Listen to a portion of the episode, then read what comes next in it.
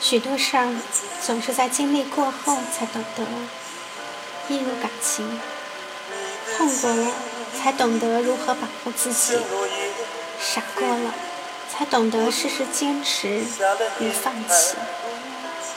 在得到与失去中，我们慢慢的认识自己。亲爱的听众朋友们，我是雪儿。今天给大家带来的是杨洋、张厚成联合打造的《你是最好的自己》一书中的第一个故事。喜欢你是一场漫长的失恋。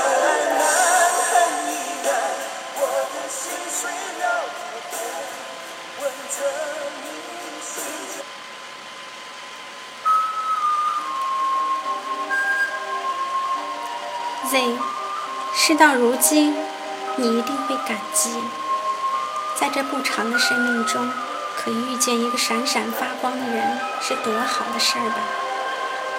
就算你们没有在一起，也至少把他当成信仰一般遥远的爱过，这青春就无悔了吧？Z 也常说。自己没有什么拯救人类的本事，但可以给一个人幸福。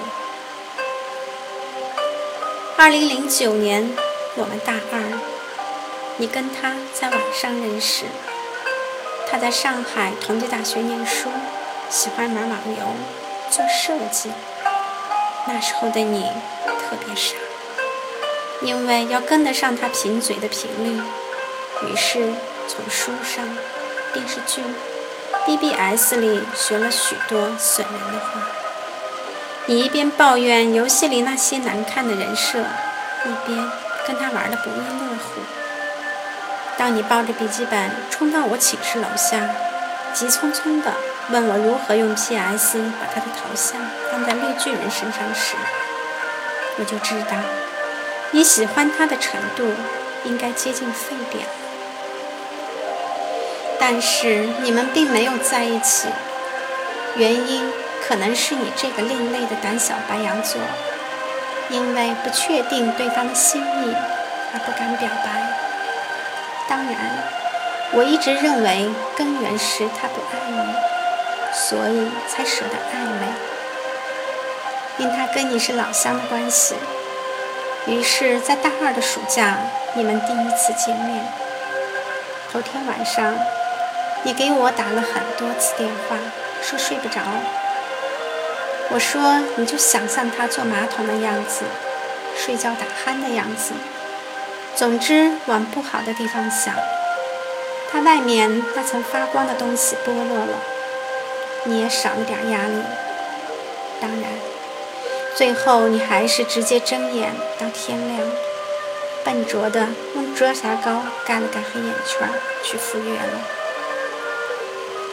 你们见面后，如老朋友般一句没一句的拌嘴。你一路给我发信息，他好帅，好阳光，手臂线条很好看。你们去了哪里玩？去了哪里吃饭？你最后一条信息说，你们在吃披萨，你抢了单。在这之后的三天，我都没有收到你任何的信息。电话打过去时也是关机，我以为你们一见钟情，手拉手赶上了热恋的列车。可当你敲了我家的门，然后挂着一脸泪站在我面前时，我才意识到天色将晚，他提前下了车。原来那晚你们分别后，你鼓起勇气给他发了信息。在那句唯唯诺诺的跟你说个秘密，我好像喜欢上你了。发出去很久之后，他才回复了很精炼的一句话：“我一直都把你当妹妹的，我已经有女朋友了，我好像不能对不起她。”我看着你靠着沙发哭得狼狈，很是心疼。我大概能体会到这种感觉，这种把他的空间打开和关上，只为看他的日志和相册有没有更新；这种随时感觉手机在震动；这种一看见他就变成话痨；这种失掉了所有的兴趣，唯一的兴趣就是想跟他在一起的感觉，是不是就是所谓的把喜欢？慢慢叠加之后，价值提升的爱。我问你，你怎么回复他的？你瞥了我一眼，说：“那是跟朋友在玩大冒险的惩罚。”书上说：“你成为今天的你，定是因为一些事的发生，它们或大或小，但必定在你的记忆中。”留下了烙印，而后所发生的许多事儿，或悲痛，或盛大，或悄然而至，都能在这些烙印里找到最初的源头。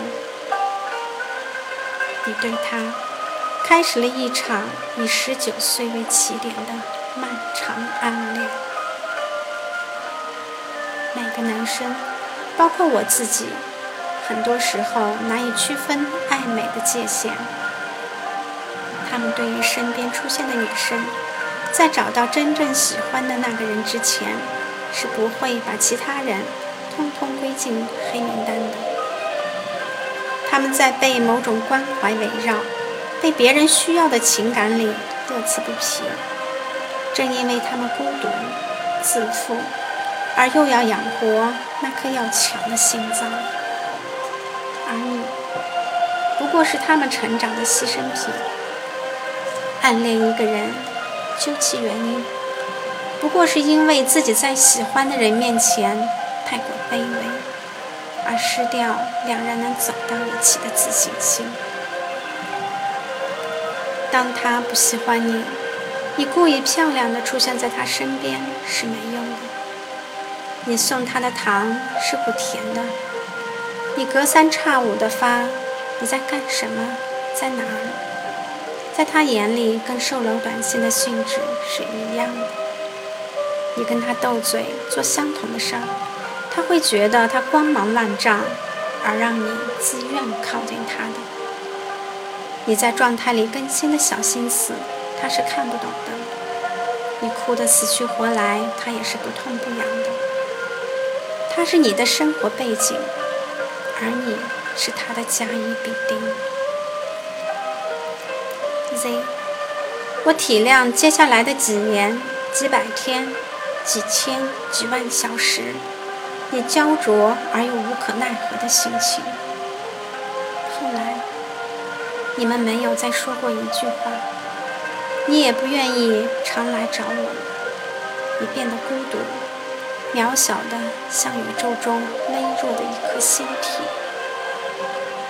有一次，我在人工湖边看到你，我蹲在地上，盯着湿漉漉的土壤发呆。我那时第一次觉得你瘦了。爱情，真的是最坏的发胖甜品和最好的减肥苦药。你的室友说，你常把饭菜打包带回寝室。对着电脑屏幕一发呆，就是一下午。网游停在以前的旧版本，不再更新，你也舍不得删。你失去了原本对很多事情的期待，尤其在爱情这一块。后来我们毕业了，我去了北京。临行前听人说，他成了卫视节目的制片人。我感叹，上天为什么总是眷顾伤害别人的一方？我在北京工作的很顺利，很快就融入了北方的生活。微博流行起来之后的某天，你关注了我，我第一时间发私信给你：“Z，你过得好吗？”你说你现在在一家日企上班。每天朝九晚五，没有什么新的朋友。唯一的爱好可能就是研究国外各种电影。你变成了我最常见到的那种女生，平淡、简单、规律，好像能把你未来五年甚至十年的轨迹一眼看穿似的。你对我说了抱歉，因为那段暗恋的不成熟，让我们的友情也淡。我当然没有责怪你，只是看着你现在淡然的那么笑。仍然在意，你是否还沉在过去那段感情里？你说过，受过伤的地方，永远留着一块伤口，在你快忘记他的时候，就会突然疼一下。以前那个拿着刀枪棍棒要闯进别人世界的女孩，最后竟学会安稳的自己舔伤口。活得越久，越发现嘲笑声是自己发出的，耳光也是自己打的。担惊受怕的任何事儿都是经历，所有经历都是收获，所有收获也都将化作尘土。没有了当时那份浓烈的喜欢，是因为成熟了，丢弃了过去的自己。现在的你，偶尔还是会关注他的近况，看他有没有伤心，又跟谁爱恋着。而你一直没有恋爱的原因，可能是还需要更长的时间，或等着更好的人来抚平那个不可能的人住得太久而留下的疤痕。喜欢一个不喜欢你的人。就意味着一场漫长的失恋。他不能靠转移注意力或者看一些喜剧片、冷笑话来排解心伤。